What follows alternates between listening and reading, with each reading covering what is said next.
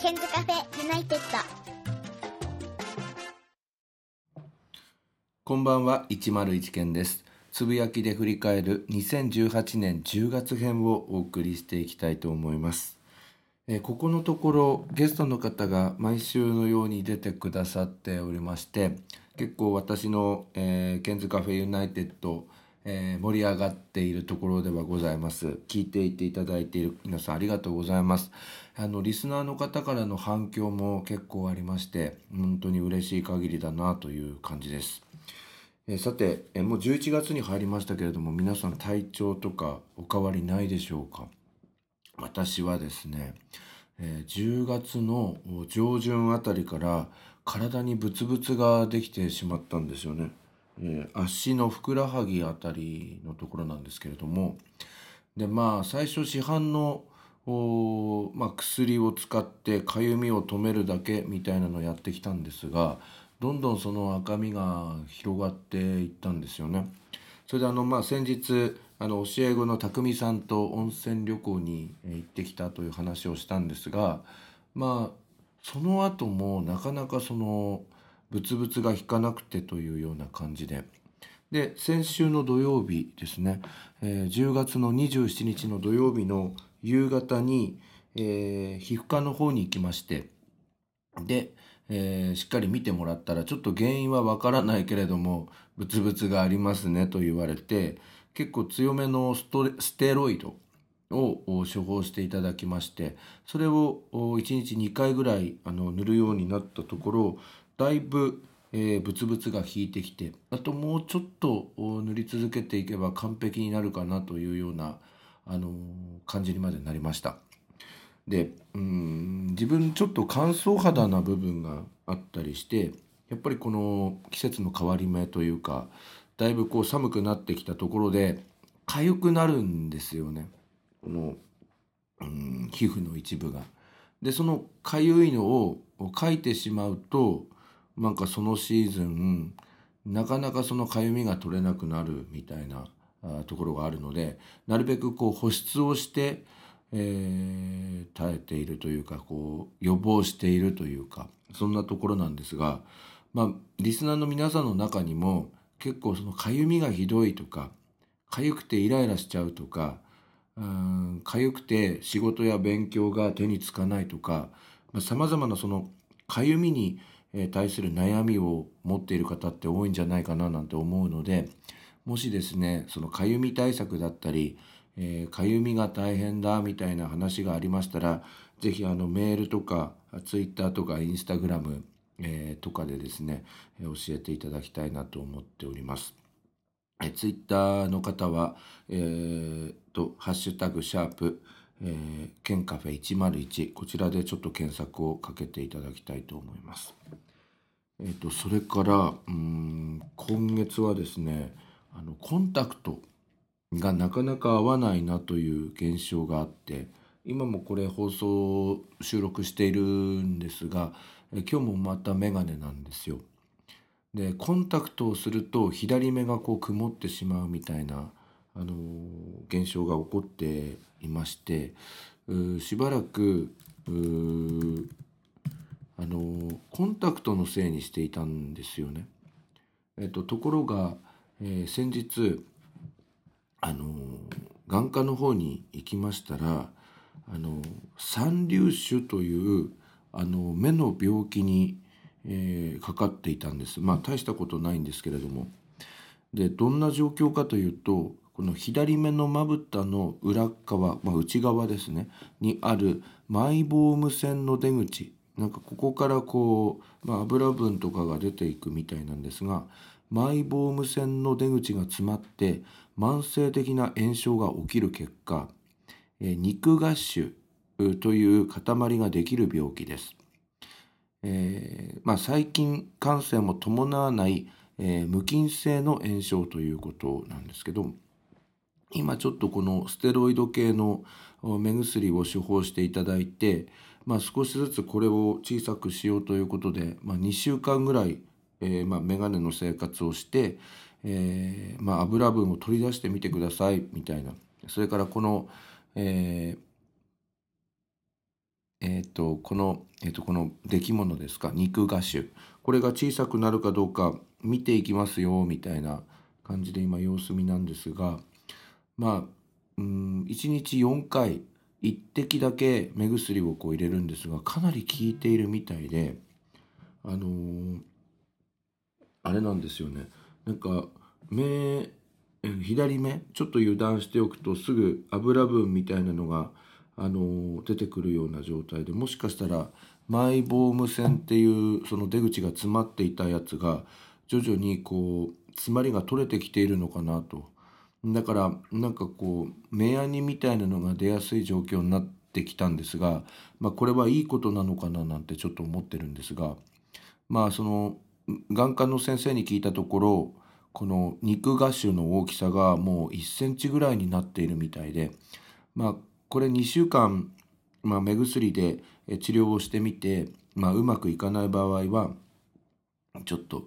そこの部分を切りましょうみたいな簡単な手術をしましょうみたいなことを言われて帰ってきたんですが、まあ、ちょっとその切るのだけは嫌だなと思うので、えー、言われた通り1日4回、えー、きっちりと、えーまあ、目薬をやりまして、え、あとは眼鏡をかけないようにしまして、え、ちょっとですねあの対応をしてみたいなと思っております。それから、え、今日11月の今、えーと、3日の土曜日なんですけれども、えー、今日午後ですね私のあの Facebook が乗っ取られてしまいまして、えー、私の Facebook のお友達のうち iMessage でやり取りをしたお友達のところには、えー、まず「今時間あるクエスチョン」みたいな、え、メッセージが届いてしまいはいとかあるよっていうと、え、近くのコンビニで5万円分のウェブマネーカードを1枚買ってきてくれない？お金は明日返すよ。今忙しいの？っていうなんか怪しいメッセージが、えー、もう100人以上の方に送られてしまいまして。でこの、まあ、友達だけのその Facebook の関係ではないのでえーと、教え子の子もいたりしますしあとはあの仕事の関係で Facebook でやり取りをしている方もいますし国際交流の関係でこの Facebook でやり取りをしている、え、方もいますし、えっと、マスコミの方もいますしそれから妹夫婦のお友達の方というか妹夫婦のお店の常連さんの方とかにも、えー、ちょっとこの、うん、乗っ取られてしまった後にそのウェブマネーを買ってきてみたいなメッセージが、えー、送られてしまいまして多大なご迷惑をおかけしたんですが乗っ取られてそのメッセージがですね送られるとすぐに多方面から電話やら LINE やら Twitter のメッセージやら、えー、iMessage やらもうかなり電話がもう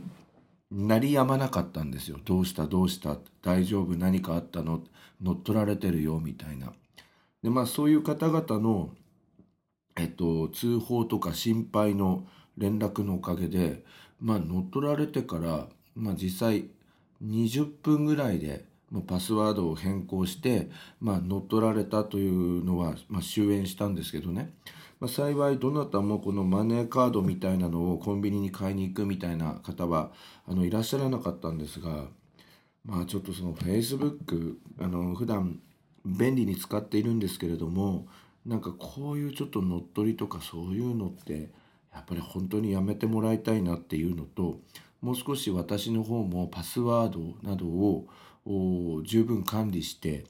あのその友達、えー、つながっている方相手の方に迷惑をかけないように、え、普段からそのパスワードをしっかり管理したり、えー、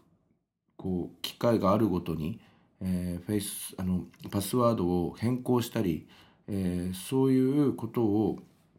ちょっとこまめにやっていかないと相手の方にも迷惑をかけてしまうんだなということで、まあ、ちょっと反省をしながら、え、今日はマイクの前に向かっているというような感じでございます。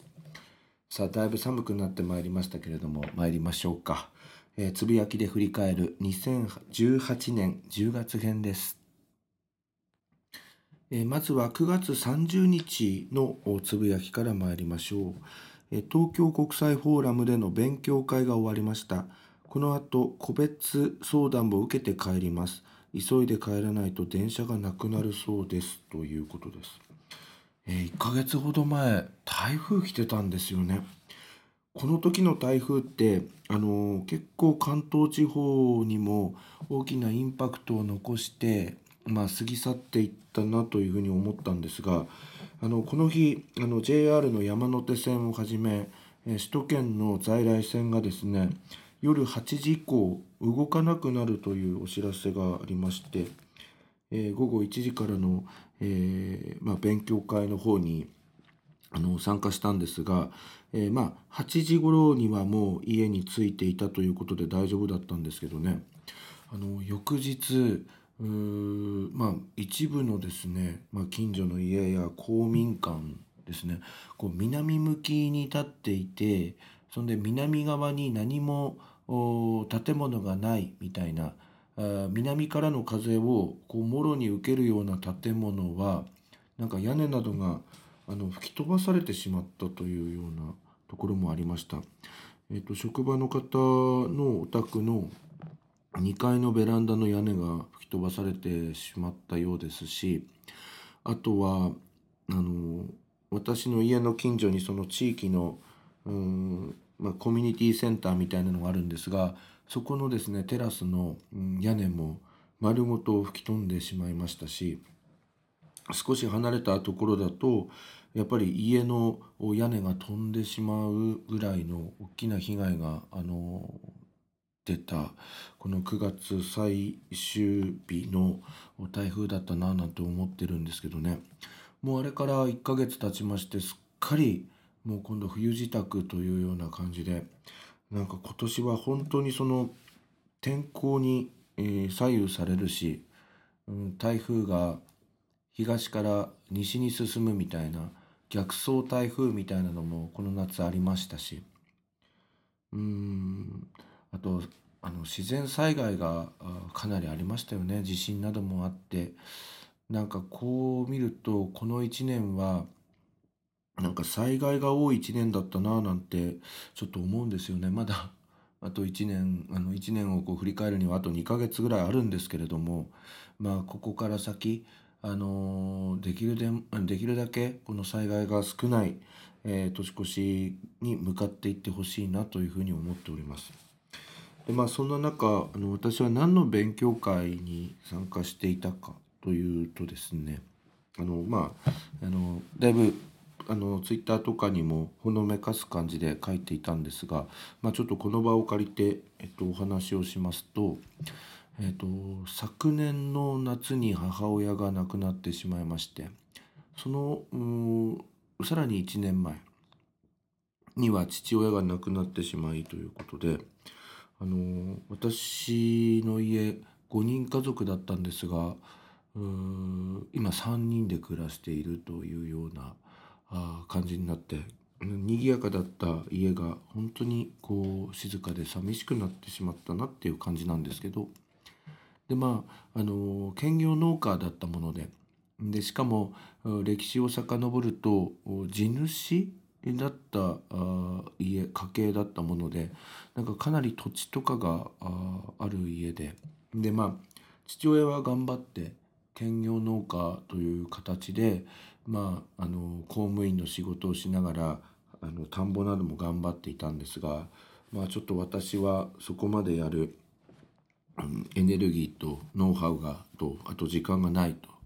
いうことであの知り合いの専業農家の方にえまあ田んぼをこう貸すというような形をしているんですね。でなおかつその、まあ、相続税とか名義の変更とか、まあ、いろんなうそのお金に関わる部分っていうのがここ3年ぐらいやり取りをして、えー司法書士の方とかさまざまなそのうん業者の方に手伝っていただいて、まあ、あの全部きれいにあの手続き終わったんですけどでそんな中でまあちょっと税理士の方にもまあちょっと手続きなどを入っていただいてあともう1年ぐらいまあちょっと専属で、えー、もう少しその自分の家の流れがこう軌道に、えーと、乗るまで見てもらうということで、え、ー、と今回の確定申告前回の確定申告もそうだったんですけど今回の確定申告もその税理士さんにあの入ってもらってやるという相続と2年間の確定申告までちょっとお願いして今やってもらってるんですよね。でまあそんな中でその税理士さんの知り合いの方で東京で IFA というお仕事をされている方がいるんです。でこの IFA ってあんまりあの日本ではあの聞き慣れない言葉なんですけれども、えっと、IFA ってこうインディペンデンスファイナンシャルアドバイザーの略なんですよね。でちょっとググっちゃいますけど、えー、IFA とは独立中立的な立場から資産運用のアドバイスを行う専門家です。えー、日本では独立系ファイナンシャルアドバイザーとも呼ばれます。株や債券、投資信託などの売買の仲介を行う金融商品、仲介業者に所属する外務員のことです。簡単に言うと金融機関から独立した資産運用アドバイザーであり金融商品の仲介も行える業者ですということで。まあ2人が亡くなってからまあどこまでちょっと詳しく話したらいいのか分かりませんけれどもやはりあのさまざまな銀行や保険会社さんや、えー、まあ、ゆうちょとかもそうか、うん、保険、銀行それからえー、あとは投資信託の会社とかさまざまなセールスの方が来てでその、まあ、相続した資産をどのように運用するのかみたいな、あのー、話をもうたくさん聞きました。でまあ分かったつもりになっていい話だなとかってこう考えるんですけどその後いろいろ調べてみると、まあ、結局どこももちろんそうなんですがあのまあ、それぞれの会社は商品を進めるんだけど利益をこう追求するというような部分があって。でまあそんなもんでまあどの商品をまたはどういう銀行どういう形で預ければいいかとかまあそういうのはちょっともう分からなくなってしまったということを税理士さんに話したところこの IFA という方の仕事をしている方を紹介していただいてえー、今その方にいろいろ教わりながら、えーと、その中立的な立場で例えば我が家の保険の状況であるとか、えー、それから学資保険の状況であるとか生命保険の状況であるとか入院保険の状況であるとか積み立てのこととかあまあお金の管理のアドバイスをしていただいたり、まあ、将来的なこの資産運用のことをアドバイスしていただいて実際にその運用をする時にいつも隣にいてもらえるみたいな。まあその方と今一緒に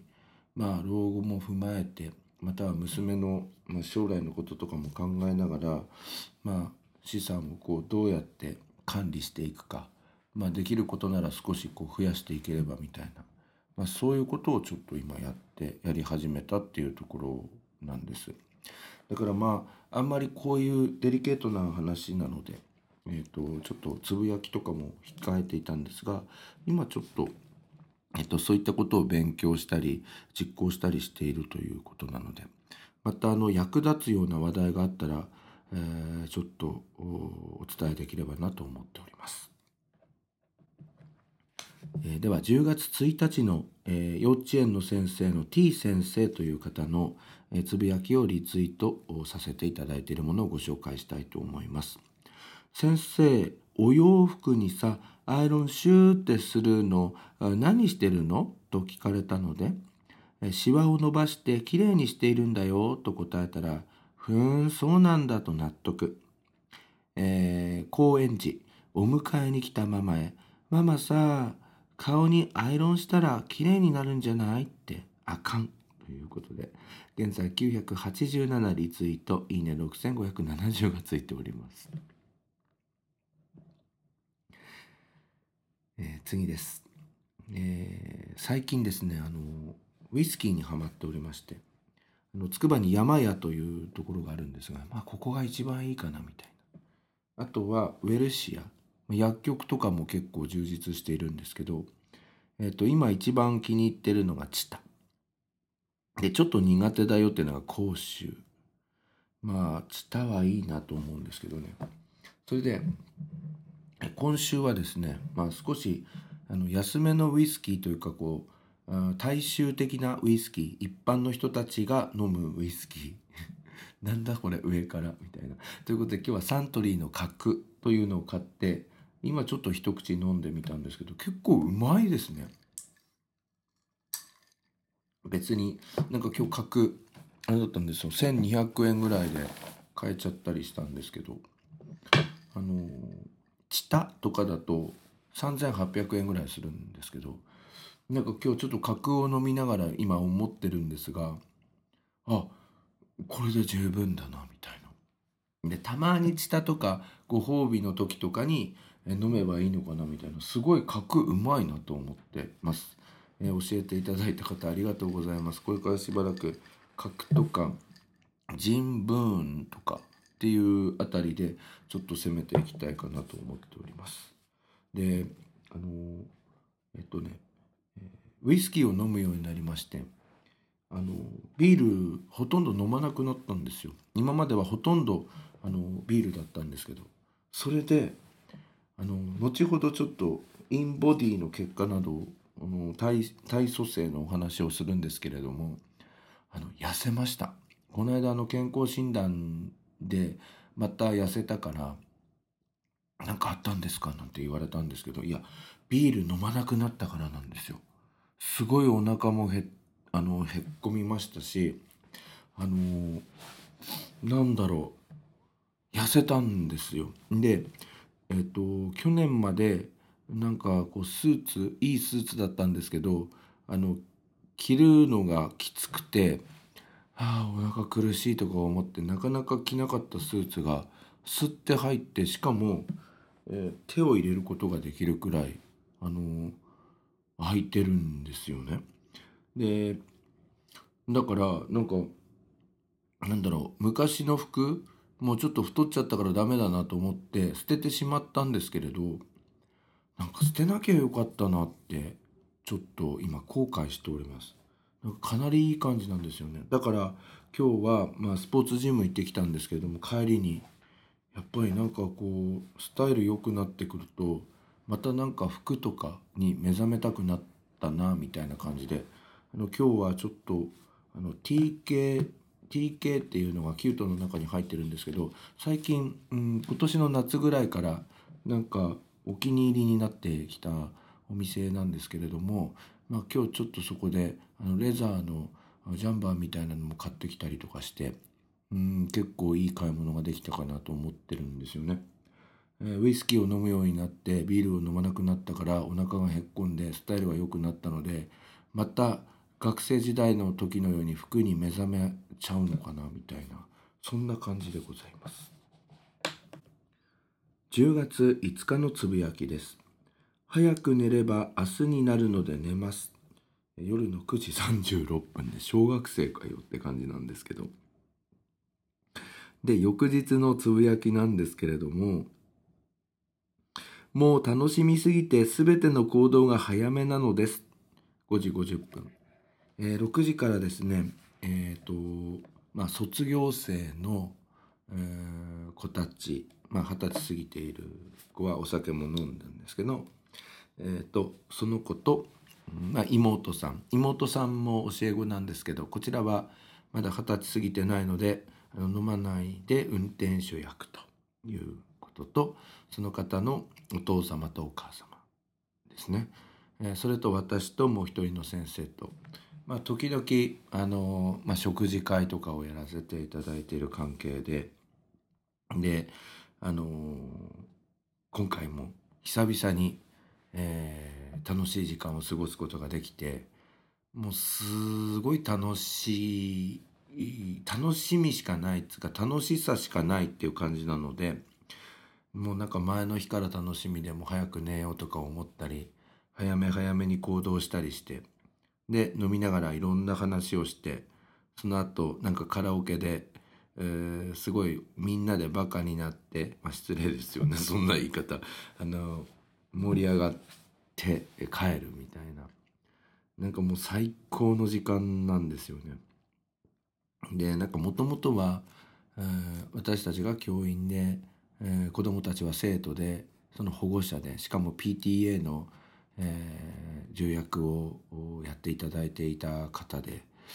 なんかそういう方がなんか気軽に声をかけてまあ当時からでしたけれどあの気軽に声をかけて可愛がってくださるというのがなんかすごいうん嬉しかったりして。でまあそのご夫婦はあの自営業をされている方なんですけれども、まあ、前前の飲み会の時ですかね。あの若い頃の苦労話とかなんかそういうお話をを聞かせていただいてすごい勉強になったなって思うのと今自分の娘は中学生で、えー、そのお父様とお母様のお子さんはもう大学生や専門学校に通う息子さんとお嬢さんがいてということでこう人生の少し先を行く先輩っていう感じでうんだからこそなんだろうな子育ての仕方であるとかその20代前半だったり1910代後半だったりする子どもさんたちとどういうふうにこう触れ合うのかなとかコミュニケーションをとっていくのかなとか親としての考えをこう押し付けずに、子どもたちの実践を尊重しながらうんこコミュニケーションを取っていくってその、やり方がすごいうまいんですよね。だからそういうのをいろいろと教われる機会だなと思って、えー、毎回楽しみにしております。まあなかなかちょっとタイミングが合わなくてという感じなのでなんか今後はその何もそのなんだろうなあの飲みあの居酒屋さんとかを予約してその後カラオケとかまでこうセットで、えー、豪華版でやらなくてもなんかラーメン屋さんとかでなんか気軽になんか時間があの空いたらご飯行きましょうよとかなんかそんな関係で、えー、なんかサクッとそして、えーと年間にお会いする回数が多めみたいななんかそんな感じでこれからもお付き合いさせていただきたいなと、あの思った次第です。本当に楽しい時間を過ごさせていただきました。この番組聞いてくださっておりますので、この場を借りましてありがとうございます。10月6日のつぶやきです。えー、ここの歯医者さんいつも東京 FM がかかってる。そうなんですよ。もう10年ぐらい、えー、行かせていただいている歯医者さんで。で、まあ、しかも自分の、まあ、世代はちょっと違うんですけれども高校の先輩だったりしてで痛みが全然なくて、えー、上手な歯医者さんなんですよねだからすごい気に入っててしかも通勤の途中にまた帰りに立ち寄れる場所にあってということでいつもありがとうございます、え、土曜日の午後に、え、行かせていただいたんですけど私3時からで。そしたらば3時半からの予約が自分の学年の教え子だったっていう。だから3時から治療をしてもらった自分が終わって出るドアを開くそして開いたところに3時半からの予約の、えー、自分の、えーと、今の高校2年生の教え子がいたみたいなそれでそいつに「なんで先生いんの?」って言われましたけどだから俺の方が先に生まれてて俺の方が先にここ使ってっからってちょっと言ってやりましたけどいいやつなんですけどねなんか面白い現象だななんてちょっと思いましたけどまあその子の家はめっちゃそこの歯医者さんの近くだからなおさらなんで俺のテリトリーに、うん、先生いるのって思ったのかななんて思います。歯の定期検診虫歯なしきれいになっているそうです。定期的な掃除もしてもらいました。えー、次はですね、この懐かしのトンネルズの皆さんのおかげですの、あのワンシーンの映像がツイッター上に回って、えー、いたので、ちょっとご紹介します。えー、40代以上の方は懐かしく思うんじゃないんでしょうか。えっと、石橋貴明さんと、えっと、中山美穂さんがこうスクーターに乗りながら、えーコントをやるみたいな。で、そこになんか、木梨憲武さんが別のスクーターで追いかけてくるみたいなあの場面なんですけど、乗ってるね、ついてるね、みたいなやつで、あの、一世を風靡したシーンなんですけど、是非音声だけなんですがお聴きください。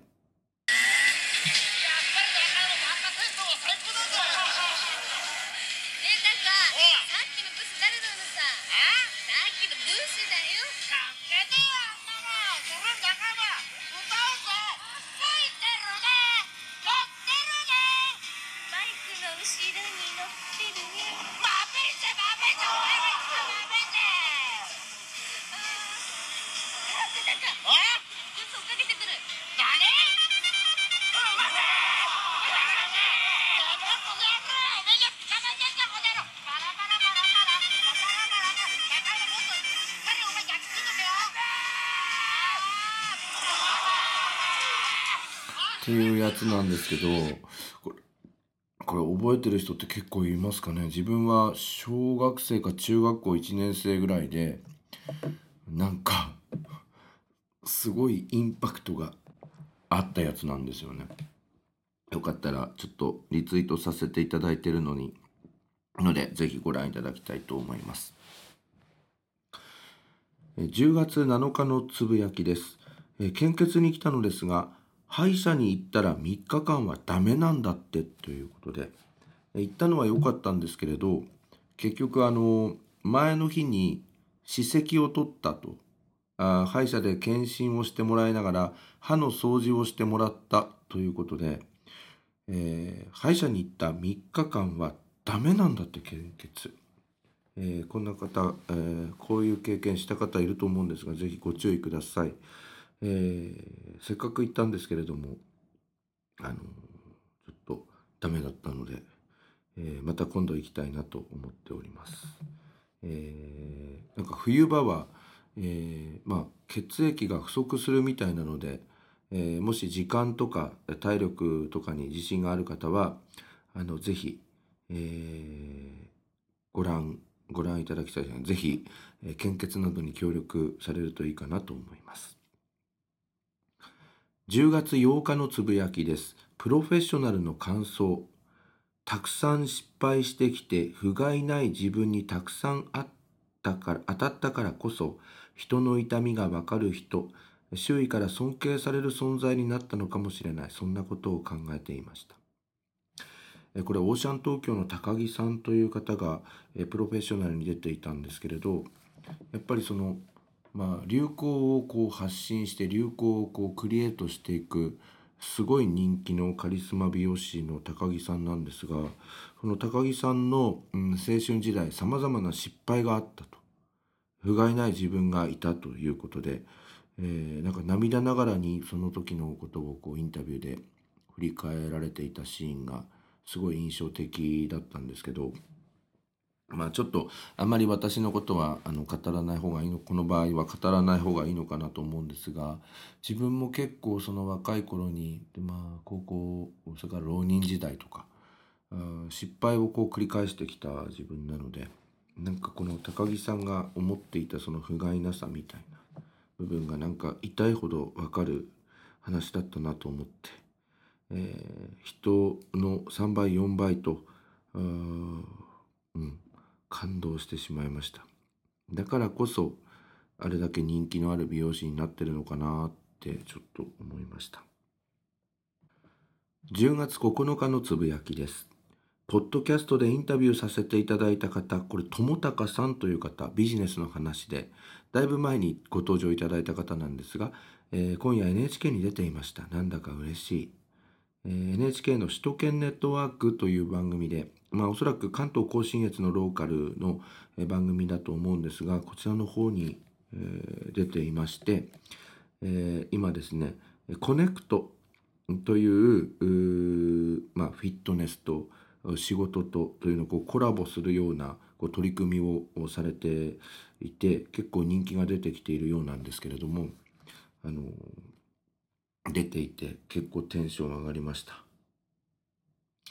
えご活躍これからも応援させていただきますので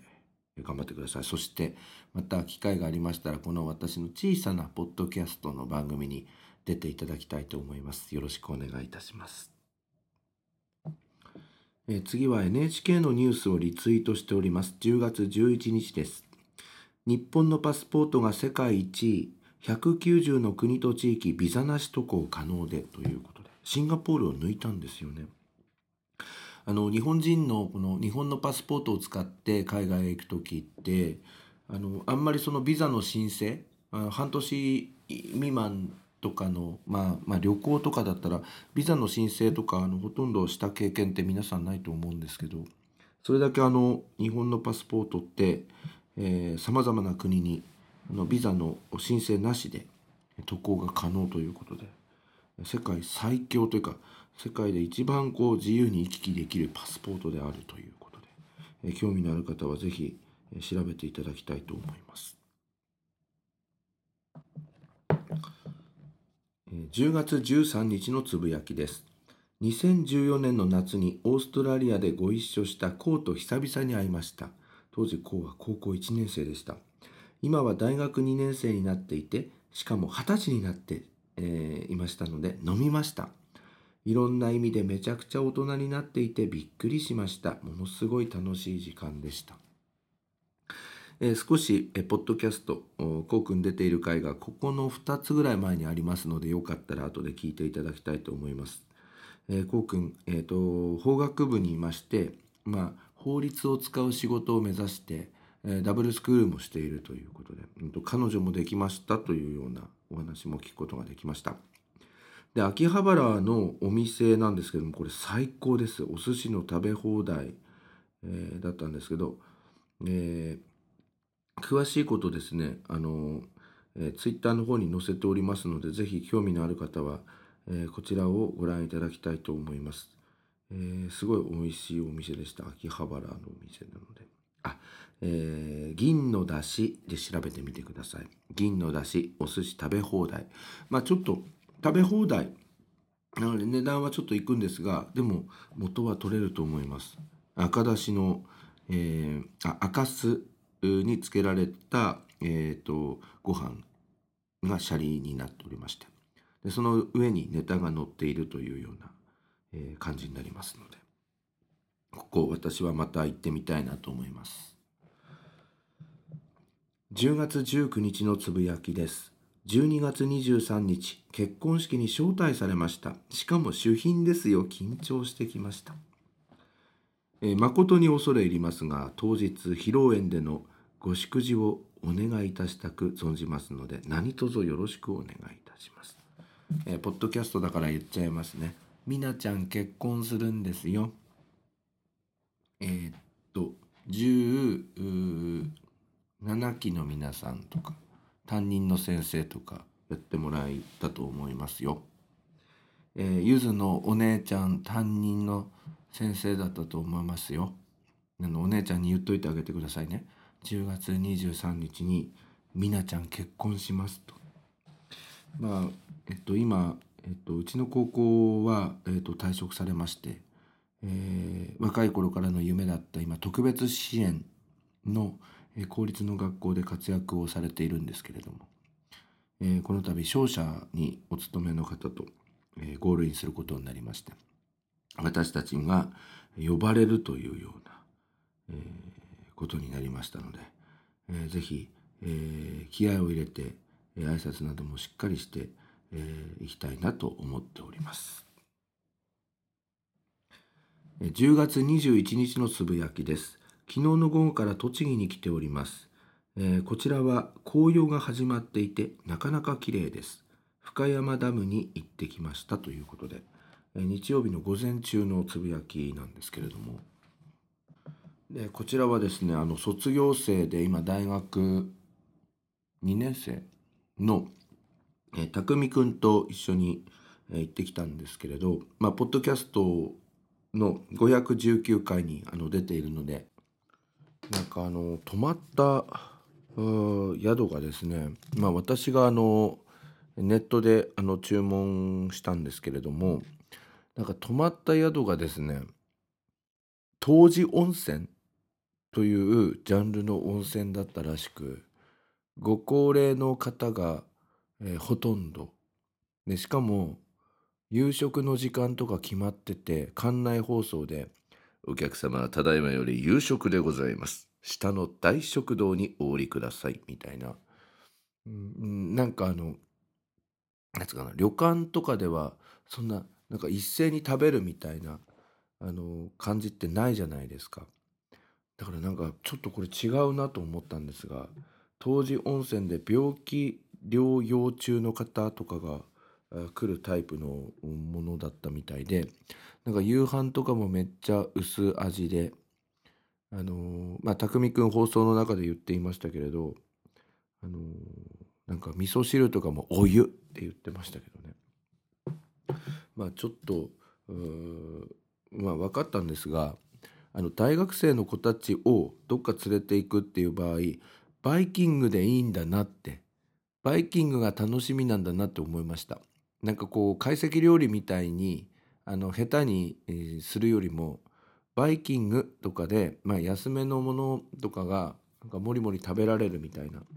なんかそんな感じでいいんだなっていうのが勉強になったので、えー次回からちょっと参考にしながらやっていきたいと思っています。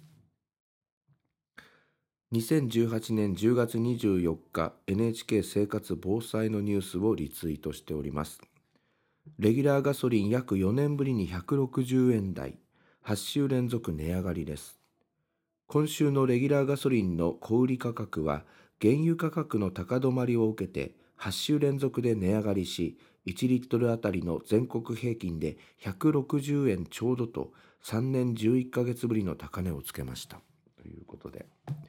えー今ガソリンの値段ちょっと下がってきたみたいですけれどもそれでも高いですよね。えっと私はあのちょっと修学旅行の引率の関係で今いろいろと、うん事務的なことをやっているんですが、えーこの11月12月とかに、えー発見される、えー航空の燃油サーチャージ、えー ANA と JAL ともに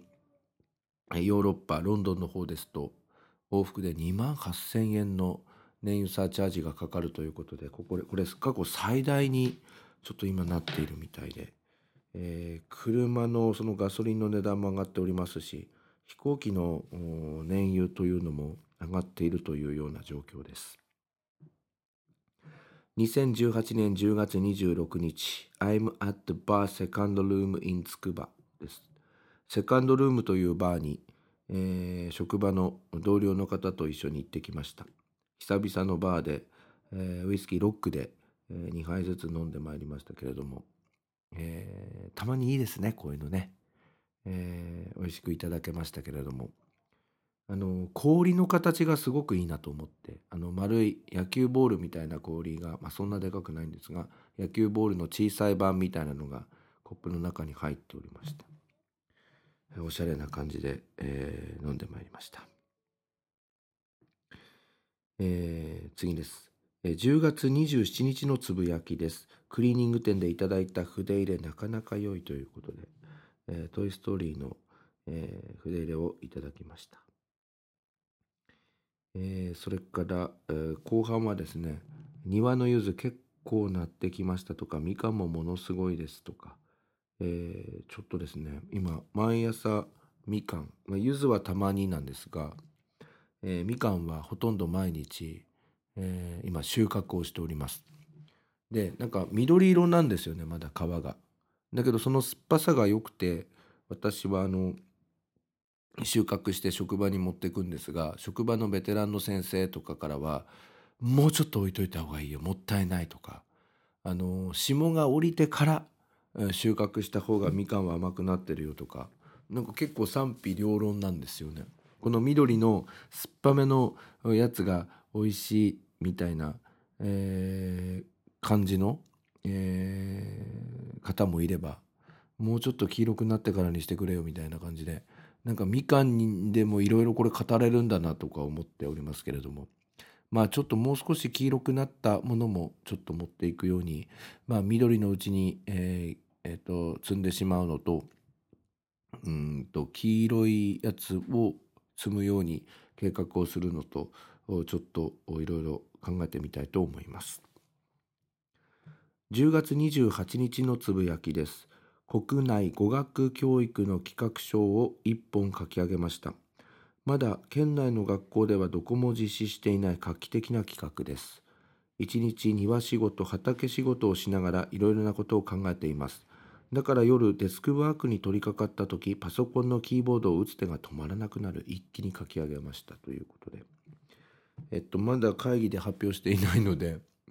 えっと、このポッドキャストで先に発表するとかちょっとあれなのかもしれませんが特に利害関係ないのでいいのかなと思いますけど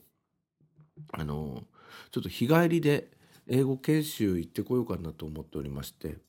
えっと、東京都と TGG というところが、えー、9月の6日にオープンさせました東京グローバルゲートウェイ東京英語村というところの研修施設がすごい良くてで、えー、そこで、まあ、一日研修をちょっとやってこられればなと思ってるんですが、今後まだちょっと会議とかに、えー、と出していないので、まあ、進捗状況とか分かりましたらお話ししたり実際に行ってきたらどうだったかということをちょっと、えー、またご報告できればなと思います。もしよければ東京、えー、英語村または TGG でちょっと調べてみてください。あの先日、えっと、テレビ東京のワールドビジネスサテライトこちらの方でも特集されていましたので今注目のスポットです。10月28日のつぶやきです。仕事のこともそうですが、一人で庭仕事や畑仕事をしている間、亡くなった両親と対話しているような気になることがしばしば。もし両親が生きていたら、この庭を、この畑をどのようにしていたのかなと、いろいろと考えてしまいます。だいぶ気温が下がってきて、日没が早くなってきました。この時期寂しさが募ってしまいます。この3年間に両親を次々と亡くしてしまいました。新しい家を建てて同じ屋根の下で娘も嫁さんもそして両親も5人がワイワイやっていた頃が懐かしい。それが一昨年の夏に父、昨年の夏に母、どちらも癌で亡くなってしまいました。その後、今年の母の初盆までの間、さまざまな法事や手続きを夢中でやってきました。だから時間的に余裕ができているようになった今、改めて二人がいないことを考えてしまいます。40を過ぎていますが、やはり家族の死は辛いものがあります。数年経った今、一番辛いのです。余裕が生まれてきた証拠なんだろうな。今まではそんなことを考えている余裕もなかったからな。とにかく毎日元気に頑張っていきたいと思います。仕事も家のこともプライベートも。今夜は庭になった柚子をお風呂に入れておりますよ。ということです。うん。まあ、この言葉につきますけどね。やっぱりちょっと親の死って辛いですね。うん。で、なおさらその季節柄、この夕方が早く暗くなっていくみたいなところがちょっと寂しいなと思って、まあ今日もちょっとお墓に、えー、夕方ちょっと行ってきましたね。うん、しょっちゅう行くので、あの、綺麗になっていたので、よかったなって感じですけどね。あの、まあ近所の方も嬉しいことに、花とか持ってきてくれたりして、お母さんのところにあげてあげてとかね、言ってくれたりします。10月29日のつぶやきです。放課後のレベルアップ講座をやってきました。参加している子たち、みんな一生懸命で放課後疲れているにもかかわらず頑張っていました。だからこそ教える方にも力が入って、いかに笑わせながらもレベルアップを図ってもらえるように心を込めて教えたくなる。いつまでも教えていたい週一のお楽しみ。ほんといいやつらなんですよ。で、頑張る気持ちでこう来て。あとは、まあ、4階の教室は、まあ、週に6回ぐらいちょっと行かせていただいてたりあとはま4階の3年生の教室も週4で行かせていただいてたり、まあ、2階にも週2階のところと4階のところがあるんですけどどこの子もすごいうんなんか頑張ってるなーって感じがしていて。で、まあ、特にその放課後残ってまで頑張ろうっていう子たちはあのなおさらこうちょっと楽しくやってあげなきゃなみたいな感じでまああっという間に、えー過ぎていくっていうような感じですかね。うんだからなんだろうなこの今、うん、この月末のツイッターがこう物語ってるんですけどその学校がある日は、うん、テンションマックスでこういけるみたいな。で学校がない日は、まあ、家のこととかいろいろやってるのでうーんなんかな親のこととか考えて寂しくなっちゃうみたいな。だからだからこそこの間コート飲みに行ったりとかうん匠と泊まりに行っちゃったりとかあとは教え子の子たちとポッドキャストをやるのに夜フェイスタイムでつながったりとか。うんもしかしたらあれなのかな？自分の寂しさをぼやかすために付き合ってもらってるのかなとかね。なんかちょっとそんなことを考えてしまいますね。はい。えーおしまいは、えーインボディ検査表というのをちょっと、えーご紹介したいと思います。えー、っとですね今ここにスポーツジムジョイフィットというところに行っておりまして毎回ですね、えー毎月月1、まあ、3週間ぐらいの間隔でインボディやっているんですがえーっと本日の、えーインボディの状況をお伝えしておきます。体重62.5、えー骨格筋量30.3体脂肪量9.2えー適正体重62.5調整すべき体重0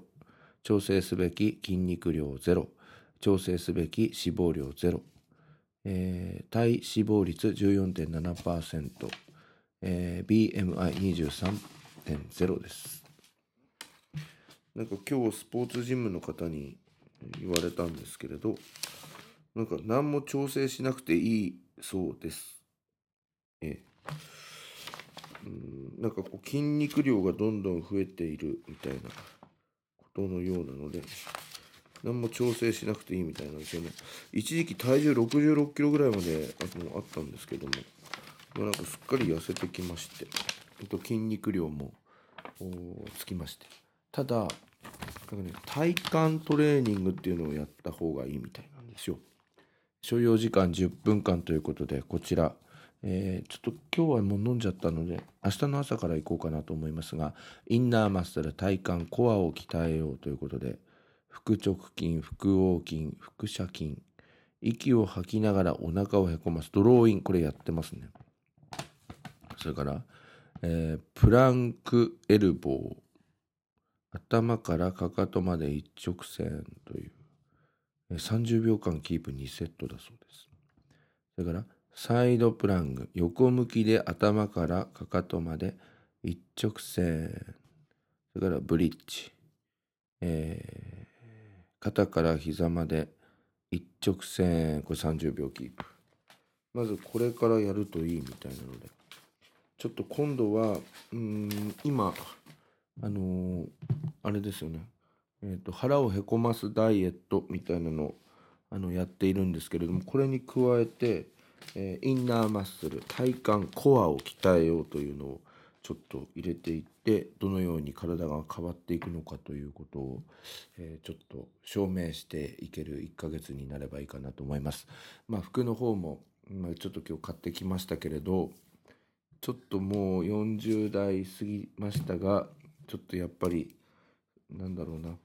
40代過ぎたから抑えるのではなく40代でも似合うような服というのをちょっと選んでいきたいなと思います。そういうのも Twitter とかでご紹介していきたいと思っております。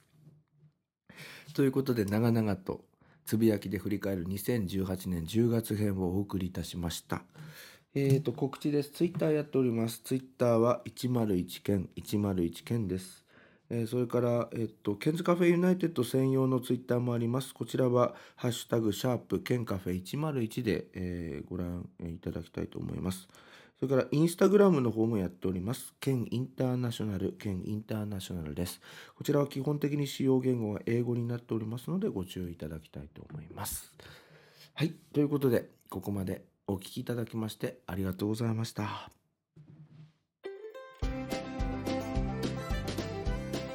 で101ケンさんに代わって、ケンズカフェユナイテッドからのお知らせです。この番組では現在、リスナーを募集しています。iTunes ストアにあります検索バーに、ケンズカフェユナイテッドと英語で入れて検索してみてください。無料でダウンロードすることができます。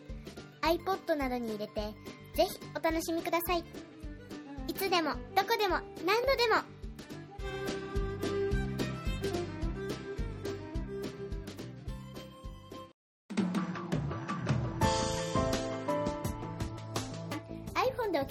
さんに新しいサービスのお知らせです。App Store から Podcast というアプリをダウンロードしてお楽しみいただけます。これを利用すると、他の作業をしながらでも、または iPhone を閉じた状態でも聞くことができるようになります。いつでも、どこでも、何度でも